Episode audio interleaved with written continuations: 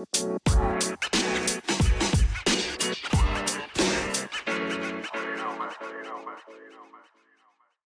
hola, mi gente bonita. Bienvenidos otro viernes más a este su café literario. Yo soy Leti Narciso y ya saben que es un gusto para mí saludarlos otra semana más. Y pues hoy estoy súper contenta porque les traigo un libro que, bueno, ya saben que todos me encantan, ¿verdad? A final de cuentas, pero este de verdad es la segunda parte de uno de los primeros libros que compartí con ustedes. De hecho, la segunda parte del segundo libro que compartí con ustedes. Eh, no sé si recordarán, el primero que yo compartí aquí en su café literario fue El Principito porque pues es mi libro favorito, la verdad le tengo mucho cariño, mucho amor a ese libro y lo quise poner como un programa piloto. La verdad me fascinó hacer el, episodio, independientemente si no me escuchaban o si me escuchaban, la verdad yo me divertí mucho, lo disfruté y le seguí. ¿eh? A tal grado que pues ya vamos en el episodio número 79 el día de hoy, imagínense. Pero bueno, el segundo, que básicamente viene siendo el primer libro que se encuentra en mi librero, fue Mujercitas, un libro también magnífico de Louise May Alcott. Y pues bueno, el día de hoy les traigo la segunda parte de este, em, de, esta, creo que son tres libros los que se consideran, se considera una trilogía de, mujercitas de, la autora. Y la verdad, el día de hoy les traigo Hombrecitos, que a mí me encanta porque es la secuela. De hecho, vamos a ver a Jo, una de las protagonistas de Mujercitas, eh, ya adulta obviamente. Y pues ya, no les voy a contar más para compartirles el capítulo número uno. Así que bueno, ya sin tanto, sin tanta palabrería, nos vamos al libro. Hombrecitos de Luis May Alcott. Hombrecito, capítulo primero, Nat. Por favor, señor, ¿podría decirme si esto es pamphlet? Preguntó un niño andrajoso al hombre que abría la gran verja ante la que le había dejado el coche. Sí, ¿quién te envía? El señor Lawrence. Tengo una carta para la señora. Muy bien, sube hasta la casa y dásela. Ella se encargará de ti, pequeñajo. El hombre hablaba con amabilidad y el niño echó a andar sintiéndose mucho más animado por sus palabras. A través de la fina lluvia de primavera que caía sobre la hierba tierna y los árboles cuajados de brotes, Nat distinguió una casa grande, cuadrada de aspecto acogedor, con un porche anticuado, amplios escalones y luces que brillaban en casi todas las ventanas. Ni cortinas ni postillos ocultaban el alegre resplandor, y deteniéndose un instante antes de llamar, Nat vio muchas sombras pequeñas bailando en las paredes. Oyó el sonido tranquilizador de voces jóvenes y pensó que no era posible que la luz, el calor y la hospitalidad que se advertían en el interior pudieran estar destinadas a un pequeñajo sin hogar como él. Confío que la señora se encargue de mí, pensó algo pier tímidamente el gran llamador de bronce en forma de jovial cabeza de grifo. Una criada de cara sonrojada le abrió la puerta y le sonrió al coger la carta que él le tendió en silencio. Parecía habituada a recibir niños desconocidos porque le indicó un asiento de la entrada y le dijo con una inclinación de cabeza, límpiate los pies en la esterilla y siéntate un momento mientras le llevo esto a la señora. Mientras esperaba, Nat se entretuvo curoseando a su alrededor, descubriendo una infinidad de cosas que le gustaron, contento de poder hacerlo sin ser observado desde un lugar más oscuro que quedaba junto a la puerta. La casa daba la impresión de estar habitada por un enjambre de niños que mataban el aburrimiento de una tarde de lluvia con todo tipo de juegos y diversiones. Había chicos por todas partes, en el piso de arriba y en la planta baja, y hasta en la sala de la señora. Por lo visto, porque las puertas abiertas de varias habitaciones mostraban grupos de chicos grandes, pequeños y medianos entregados a todos los estados desde el, del descanso, por no decir efervescencia. Las dos amplias habitaciones que se veían a la derecha eran evidentemente clases, ya que dispersos por ellas aparecían pupitres, mapas, pizarras y libros. En la chimenea ardía un, buen fuego, y ante él, tumbados en el suelo, habían varios chicos hablando con tanta animación de un nuevo campo de cricket que los zapatos se agitaban en el aire. Un chico alto estaba practicando con una flauta en un rincón, insensible al goljorio que le rodeaba. Otros dos o tres saltaban por encima de los pupitres, parándose de vez en cuando para tomar aliento y reírse a carcajadas de las barlonas caricaturas de todos los habitantes de la casa que un bromista estaba dibujando en una pizarra. En la habitación de la izquierda se veía una mesa muy larga preparada para la cena, con grandes jarras de leche recién ordeñada, montones de rebanadas de pan blanco y moreno y pilas de bizcochos deliciosos. El ambiente se hallaba invadido por un aroma de pan tostado y manzanas al horno sumamente tentador para una naricita y un estómago hambriento. Sin embargo, era el vestíbulo lo que tenía el aspecto más atrayente de todos, porque en el piso de arriba, visible desde la entrada, se estaba desarrollando una animadísima partida de Tócame tú, uno de los rellanos estaba dedicado a las canicas, otro al ajedrez, mientras que las escaleras se hallaban ocupadas por un niño que leía, una niña que cantaba nanas a su muñeca, dos perritos, un gato y una colección de niños pequeños que constantemente se deslizaban por las barandillas, con gran detrimento de sus pantalones y peligro de romperse la crisma. Tanto se interesó Nat por esta ema, emoción emocionantísima carrera que se atrevió a salir más y más de su rincón. Y cuando un niño muy animado bajó con tanto impulso la barandilla que no pudo detenerse y cayó con un golpe que hubiese partido cualquier cabeza menos esta, casi tan dura como una bala de cañón, debido a los innumerables trompazos recibidos durante 11 años seguidos, Nat se volvió de su timidez y echó a correr hacia el accidentado convencido de que le iba a encontrar medio muerto. Pero el chico parpadeó rápidamente un instante y luego se quedó mirando tranquilamente la nueva cara diciendo sorprendido, Hola.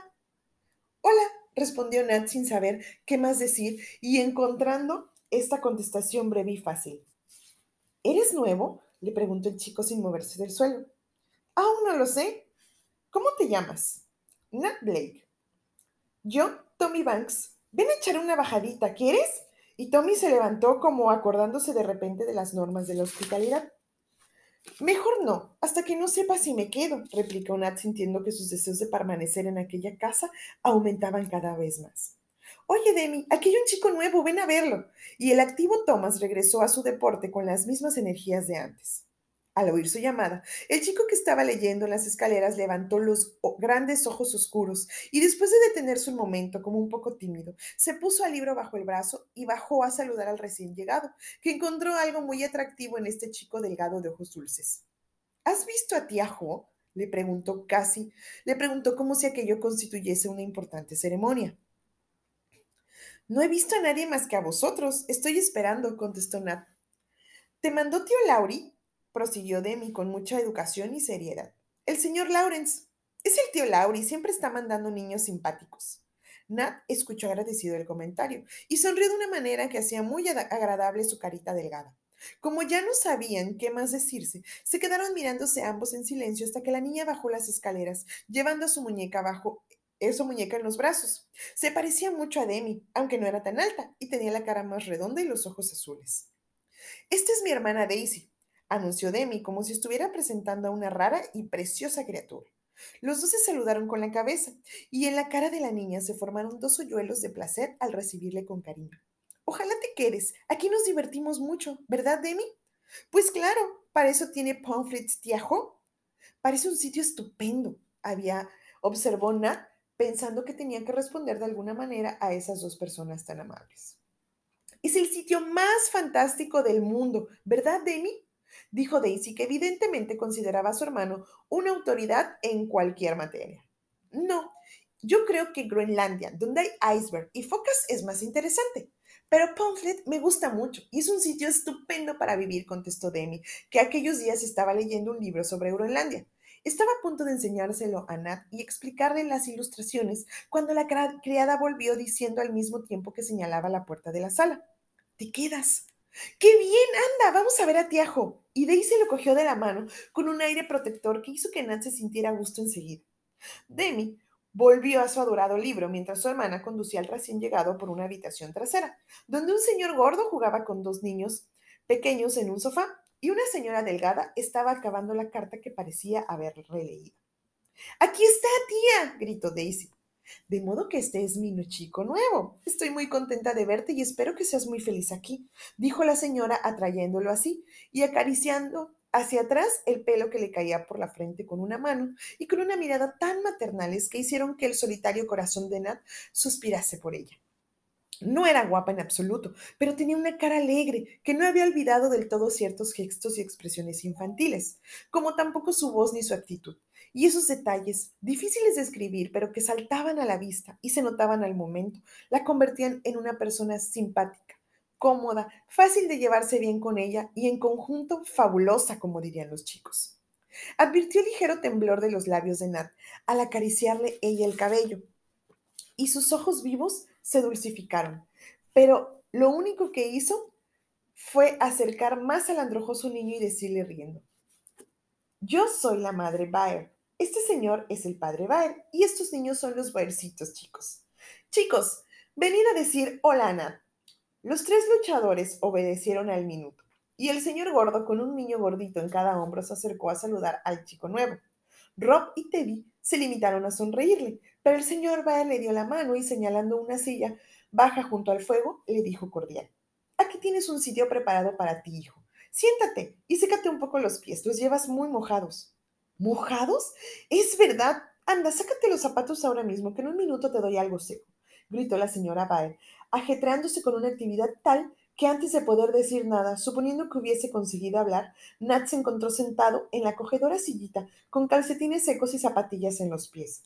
Todo lo que logró decir fue, Gracias, señora, con tanta gratitud que los ojos de la señora Bay volvieron a dulcificarse y se puso a hablar muy animada, haciendo broma, que esta es su reacción cuando se sentía enternecida. Estas zapatillas son de Tommy Banks, pero como nunca se acuerda de ponérselas, se ha quedado sin ellas. Te van un poco grandes, pero mejor, así no podrás escapar tan deprisa como si te fueran bien. No quiero escaparme, señora. Y luego Nat alargó las manitas hacia el fuego emitiendo un profundo suspiro de satisfacción. Así me gusta. Bueno, primero te tostaremos bien por delante y por detrás y luego vamos a procurar sacarte esa tos tan fea. ¿Cuánto tiempo hace que la tienes? le preguntó la señora Baer, revolviendo en su cesta de labor en busca de una tira de franela. Todo el invierno. Una vez me resfrié y ya no se curó. No me extraña viviendo en una bodega húmeda sin apenas un andrajo con que taparse, dijo la señora Baer, en voz baja a su marido, que estaba observando al niño, notando las sienes delgadas, los labios enfebrecidos, la voz ronca y los frecuentes ataques de tos que sacudían los hombros encogidos bajo la remendada chaqueta. Robin, tú que eres mayor, sube a decirles a Nursi que te dé el té de jarabe, el, jarabe de la tos y el lineamiento dijo la señora Bay, después de que sus ojos hubieran intercambiado telegramas con los de su mujer. Nat se inquietó un poco al oír aquellas palabras, pero olvidó sus miedos y se echó a reír cuando la señora Baer le dijo al oído con cara de cómplice: Mira cómo trata de toser ese granuja de Teddy. El jarabe que te voy a dar tiene miel y quiero un poco. Ted estaba colorado como un tomate debido a los esfuerzos por toser para cuando llegó la botella, y le permitieron chupar la cuchara después que Nat tomara valientemente una dosis y le pusiesen en la garganta la tira de franela como protección.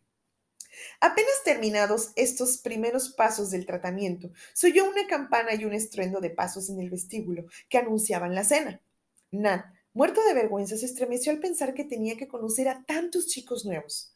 Pero la señora Baer le dio la mano y Rob le dijo con aires protectores, no tengas miedo, yo cuidaré de ti. Dos, doce chicos, seis a cada lado, esperaban detrás de la silla saltando impacientes para comenzar, mientras que el chico alto que tocaba la flauta intentaba calmarlos. Pero ninguno se sentó hasta que la señora Baer hubo ocupado su lugar detrás de la tetera con Teddy a la izquierda y Nat a la derecha. Este es Nat Blake. Después de la cena podréis saludarlo. Despacio, chicos, despacio. Al oírlo, todos miraron a Nat y luego se precipitaron a sus asientos, tratando de mantener el orden y fracasando estrepitosamente. Los Baer hacían lo imposible para que los chicos se comportaran correctamente en la mesa, y generalmente lo lograban porque sus normas eran escasas y lógicas, y los chicos sabiendo que intentaban que las cosas les resultaran fáciles y agradables, ponían todo su empeño en obedecerlos. Pero hay veces en que es imposible reprimir a unos chicos hambrientos sin verdadera crueldad. Y el sábado por la noche, después de medio día de vacación, era una de esas veces. Pobrecillos, Dejémosle que un día puedan disfrutar, divertirse y organizar toda la juerga que quieran. Un día de vacaciones no lo es del todo sin libertad y holgorio, y estoy decidida que disfruten por lo menos una vez a la semana. Solía replicar la señora Baer cuando la gente estiraba, estirada y quisquillosa se extrañaba de que estuviera permitido deslizarse por las barandillas, las luchas de almohadas y todo tipo de juegos animados bajo el tejado, antaño decoroso de Pomfret. La verdad es que a veces parecía que el mencionado tejado iba a salir volando, pero nunca llegó a ocurrir porque una palabra del padre Baer podía producir silencio en cualquier momento, y los chicos habían aprendido que no se debe abusar de la libertad. De modo que a pesar de que de muchas profecías sombrías, la escuela prosperaba y la buena educación y la moral se insinuaban sin que los alumnos llegasen a darse cuenta exactamente de ello. Nat se encontró salvado detrás de las altas jarras de leche con Tommy Banks justamente a un lado y la madre Baer al otro, siempre a punto de volverla a llenar el plato y el tazón tan pronto como él los vaciaba.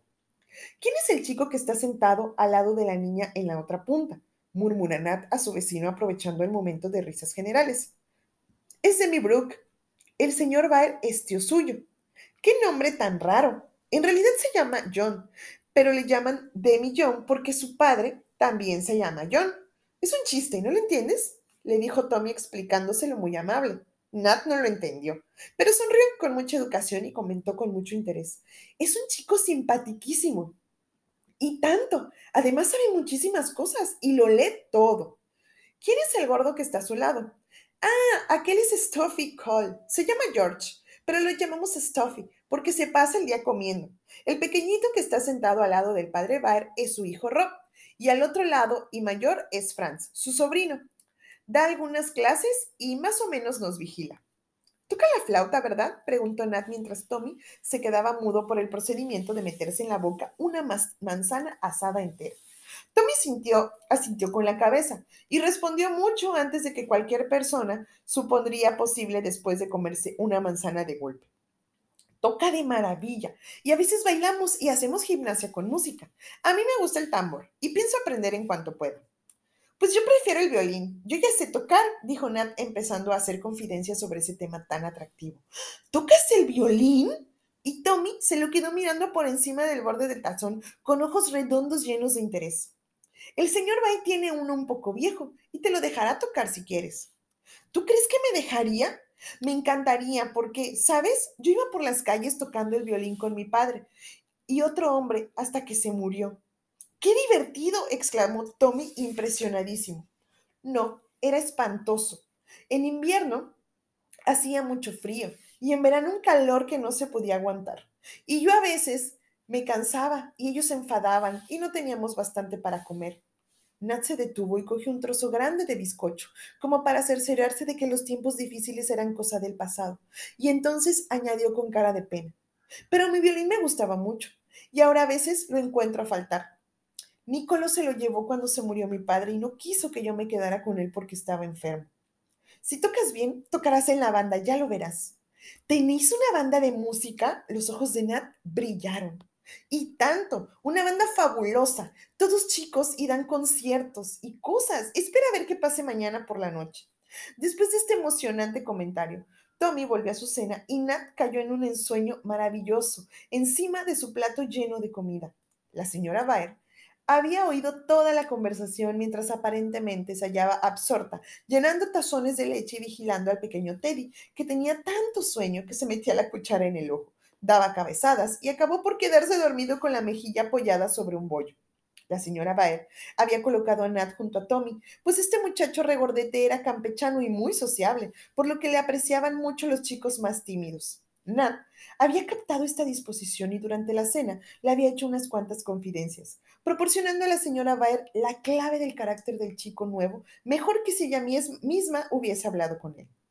La carta que el señor Lawrence había entregado a Nat decía, Querida Jo, te mando un caso de los que te gustan. Este pobre crío es huérfano, está enfermo y no tiene nadie más en el mundo. Ha sido músico callejero y me lo encontré en una bodega llorando a su padre muerto y a su perdido violín.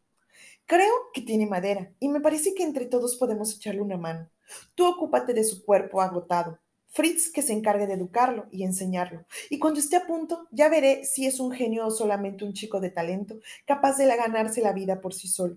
Dale una oportunidad, aunque solo sea por Teddy.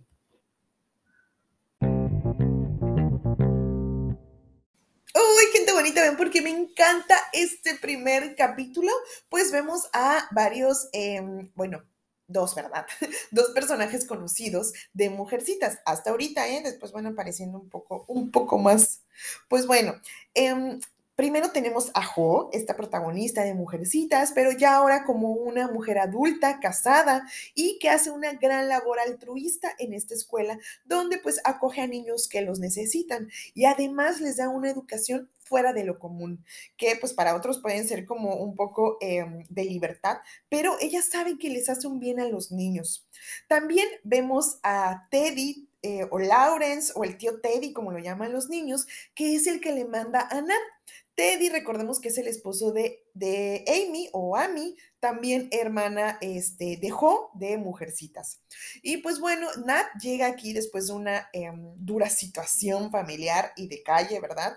Y pues él se sorprende al ver eh, eh, aquella, en aquella casa la hospitalidad que le dan entonces, por eso en este primer capítulo nos cuentan cómo llega Nat.